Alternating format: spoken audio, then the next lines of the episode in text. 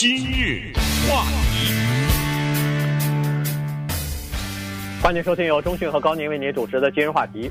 在这个疫情现在还比较严重的情况之下呢，人们逐渐的看到一些曙光啊，在包括纽约也好，呃，加州也好呢，基本上。都出现了这个病情虽然还在增加，但是有减缓的趋势。也就是说，病情增加的这个新病例的数量逐渐的在减少。那么人们就在等待出现一个拐点，出现拐点之后呢，就等于是到顶了，然后逐渐的就开始下，就开始下降了啊。这个等到拐点之后呢，就应该考虑呃这个经济重新启动的问题了。但是实际上呢，在拐点出现之前。其实现在已经开始讨论了哈。首先，在上个星期五的时候，川普总统就已经发话了，说他要设法尽快的要重振经济了啊，因为再这么下去，再关闭下去已经不行了。各个州呢也都开始在讨论这样的问题。所以今天呢，我们把这个情况跟大家讲一下，主要是以加州为例啊，就看看在加州的目前的这个情况之下，呃，什么时候或者是什么时候是比较适当的时机开始呃。解除这个居家令，呃，通常的认为说这是一个渐进的过程啊，不会是像一个电子开关一样，呃，一开呃马上灯全亮了，一一灭马上灯就全关了。它不是一个全部的过程，全部要么就全部恢复，要么就全部停止的这样的过程。它是逐渐的、缓慢的、有条理的在进行，然后一个一个行业。在进行的过程。呃，今天我们能够开始谈这个话题，至少就说明呢，它的时机已经趋向成熟。就是我们现在谈的不是武汉，我们现在谈的不是意大利，我们现在谈的是经济什么时候可以恢复，国家什么时候可以走向过去的所谓的正常的生活啊等等，那就说明已经有点看到曙光了。但是在看到曙光之前呢，还有一些小的黑暗。这就是总统和媒体之间啊，最近闹得比较大啊。大家如果要看新闻的话，就会知道到底谁有权利决定这件事情。哎，这个事儿一说出来，大家会说：哎，以前好像没怎么想过这个事情。因为昨天在记者会上的时候呢，川普总统发飙了啊。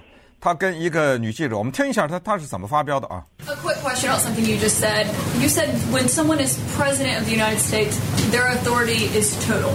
That is not true. Who, who okay, you know what we're going to do? We're going to write up papers on this. It's not going to be necessary because the governors need us one way or the other because ultimately it comes with the federal government. That being said, we're getting along very well with the governors, and I feel very certain that uh, there won't be a problem. Yeah, please governor, go ahead. Has any governor agreed that you have the authority to decide when their state? I haven't asked anybody because I don't. You know why? Because I don't have to. Go ahead, please. But who told you the president has the total authority? Enough. 哎，呃，这我我不知道高宁你在那边能听到吗？能听到。哦，对，呃，这个记者呢，就是问他说。 谁告诉你的？你有绝对的权利？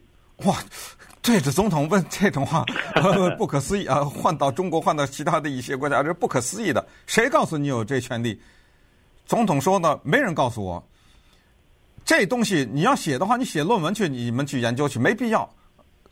州政府不光是这样或者那样，总有他有某种对于联邦政府的依赖吧？他的意思就是说。这个东西他总得听，不是这样就是那样，他总得听联邦政府的。接下来第二个问题，这个记者说啊，那你这样，你觉得你有权利，你的权利高于州长？那你问过这些州长吗？没，川普说我没，我不需要，不需要，不需要问，我根本不需要问他。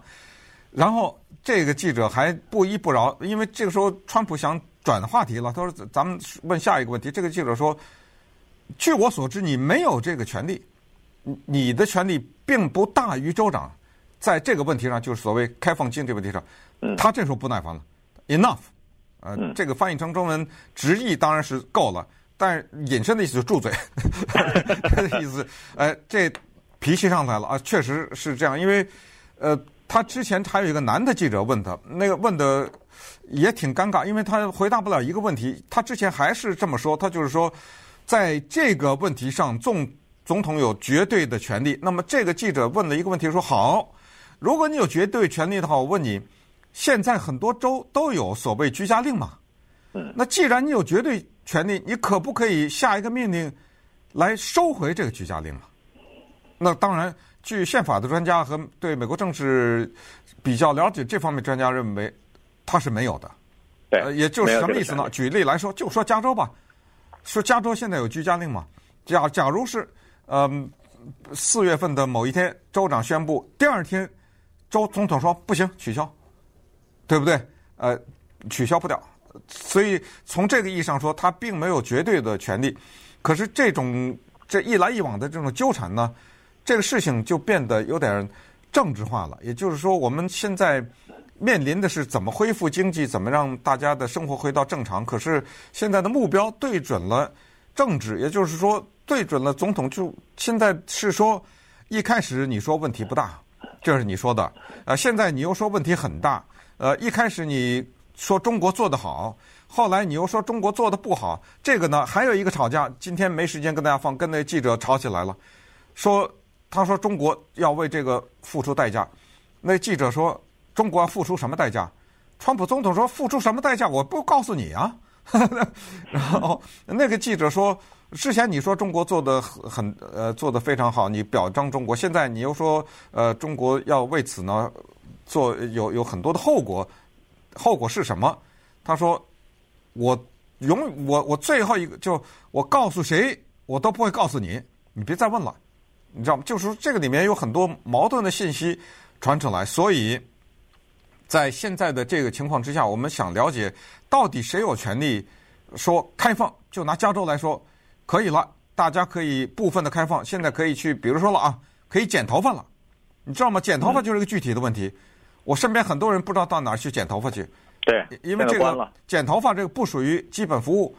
比如说餐厅可以了，五十个人的餐厅，比如说这个餐厅可以坐五十个人，这个餐厅现在规定你只能二十五个人，但是开放，这也是一句话嘛，对不对？嗯，这个权利应该说是在州长。顺便说一下，州长下面还有一个人有权利，叫市长。市长和县政委员这都是。据说市长可以不听州长的。对对对不对？在在中国也好，在其他地方也好，好像总是觉得这个国家的主席最大，然后是什么省长之类的，然后是市长，对吧？在美国不一样，在美国都是民选的，你州长跟总统谁最大？没没谁最大，不是都是一样的。要看什么问题？对，要对，呃呃，联邦政府它有联邦政府管辖的范围，而。一个州的这个居民的福祉啊什么的这些具体的问题，这是要听州里头的哈。所以这就是为什么在全国的居家令没有下达之前，呃总总统还没有下达呃所谓的就是全美国的比如说紧急状态之前，加州啊其他的州啊州长已经宣布居家令了，已经强制执行了。嗯，所以这个就是一个具体的呃做法，这是一个具体的事例。其实最经典的例子就是大麻呀。啊，对，直到今天，直到我们今天，大麻在联邦政府那儿是重罪啊，呃 对不对？是。可是咱们咱们这儿大麻店也开着，对，呃，休闲大麻也有，没事儿哈。对，但是你别带，你别带到别的州去啊，当然别的州去就有问题了，对吧？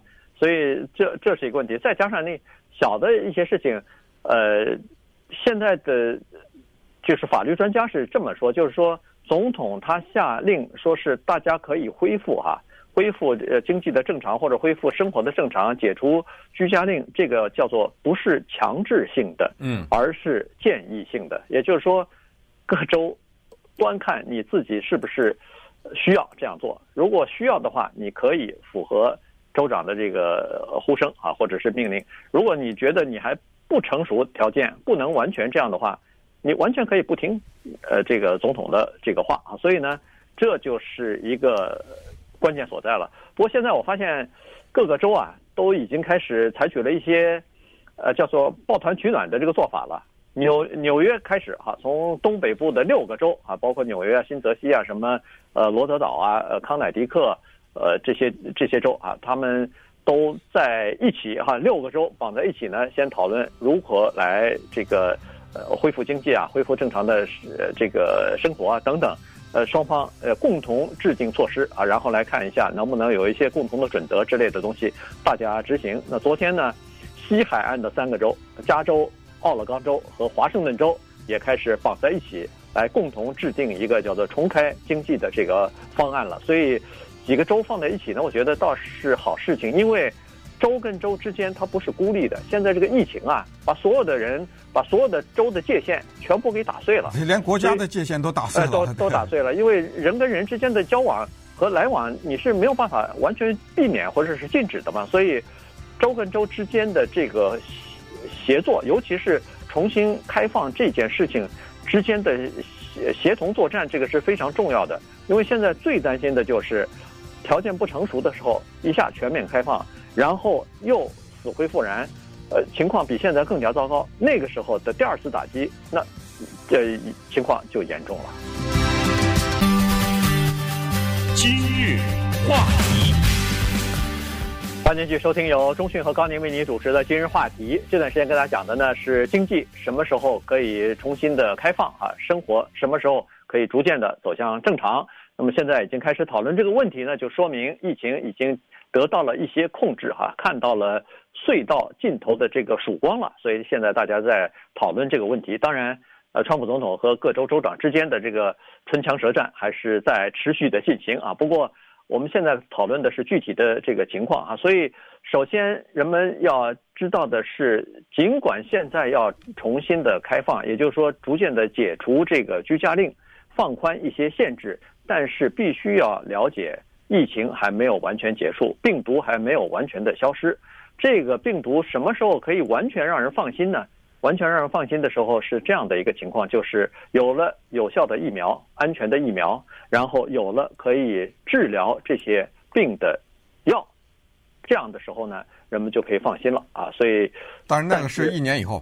哎，但这个呢，最乐观的估计恐怕也是一年之后。所以现在。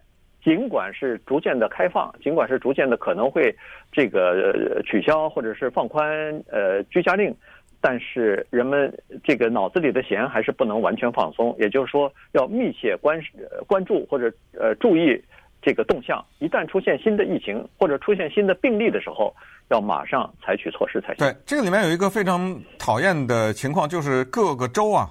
它的峰值峰值不一样，所以峰值就是 哪一些州，它在什么时候它感染的人数达到顶峰，这个不一样，这时间，呃，所以这就麻烦了。你比如说纽约达到了顶峰，我们知道，因为任何一个地方，当它达到顶峰的时候，它就开始下降了嘛。当它开始第一天下降，第二天下降，每天都下降，我们就知道它那个顶峰过去了。可是假如加州还没达到，那么这个时候纽约的人就会希望加州的人不要去啊，是不是这情况呢？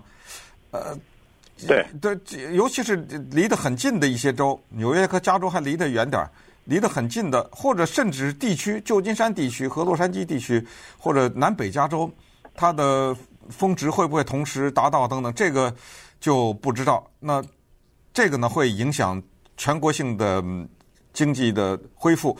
那么接下来。有一个分析，这是昨天看到的，也是川普的医学顾问们他们的估计，就是即使保持着现在的居家令的状态，还会有百分之三十的人会感染。那也就是说，如果现在取消居家令的话，那被感染的人更多。呃，就是在有居家令的情况之下，还有百分之三十的人会感染，百分之三十是一个很高的数字在人口当中。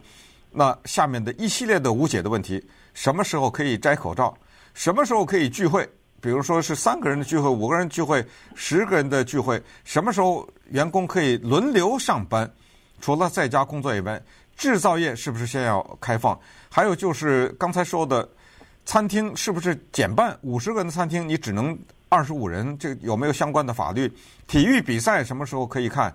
然后有一个嗯很可笑的说法，但是这个呢也是一个现实。据说人类。从此再也不会握手了，你听说过这说法吧？我听说过。对，就是不是说疫情以后，是从此握手的这个人类的古老的习俗没了。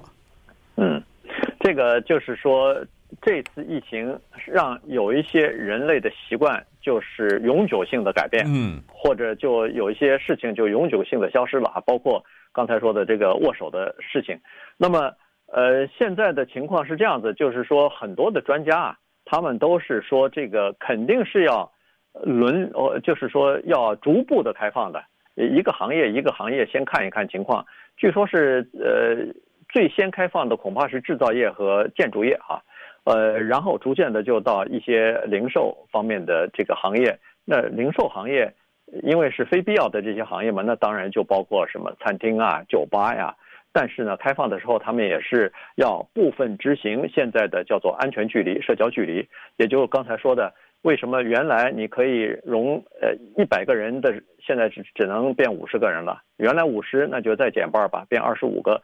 呃，主要是加大一些距离。原来咱呃这个餐厅里头坐十个人的圆桌，那是不是以后就只能坐五个人了？咱不知道啊。所以这个要看州政府最后公布出来的情况到底是什么样子，然后呃要根据这个情况来做决定。那很多。工厂如果要是有可能的话，可能就会采取轮轮流上班的这个说法了。也就是说，原来是比如说朝九晚五，呃，那大家都在同一个时间，在同一个地点，人可能就会比较多。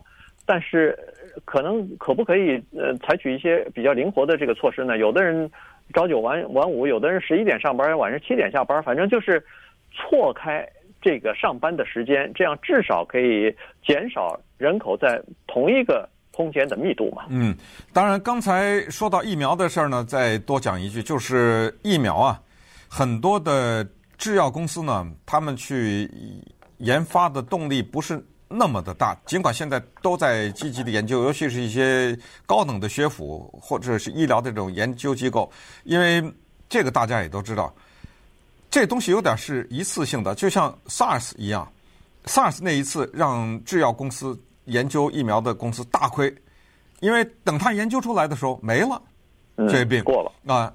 你说现在的孩子有哪一个说，哎，咱们上学以前先打一针预防针是预防 SARS 的？没有啊，对不对？他那个研究出来等于晚了，没用啊。可是他为了研究这个投入了大量的资金，这是一个特别现实的问题，就是从经济收入的角度来说。对于制药公司，他没有什么动力去研究这个，即使他现在全力的研究，当然还有一个时间问题，也需要差不多一年多的时间，所以就产生了下面的这个说法，叫做与疾病共存。据说是，呃，可能就是人类接受它了，是就是说，它百分之百的消失可能没有，因为我们也讲过，有些人他是无症状的人啊，呃。不知道了，反正这个说法蛮流行的。但是，对，但是如果要是这样的话，反而倒可以研究这个疫苗了。原因就是说，它就像流感一样，经常会季节性的就会出来了。或者是疫苗，或者是药。对，只要你得了就有药治就行了。对，如果要是有治治疗的药，那当然就是更好了。嗯但是疫苗和药这两者之间呢是并存的啊，所以呃大家就是我相信现在的这个药厂现在都在全力以赴啊。昨天我看那个世界卫生组织公布出来的报告是说，现在已经至少有七十个七十家单位在研究这个疫苗，有三个已经进入到人体试验的这个期这个阶段了哈。所以然后最后批准呃，我相信研究出来以后，FDA FDA 啊。就是食品药物管理局可能会采取比较快速的审批的方式，让它尽快过关的。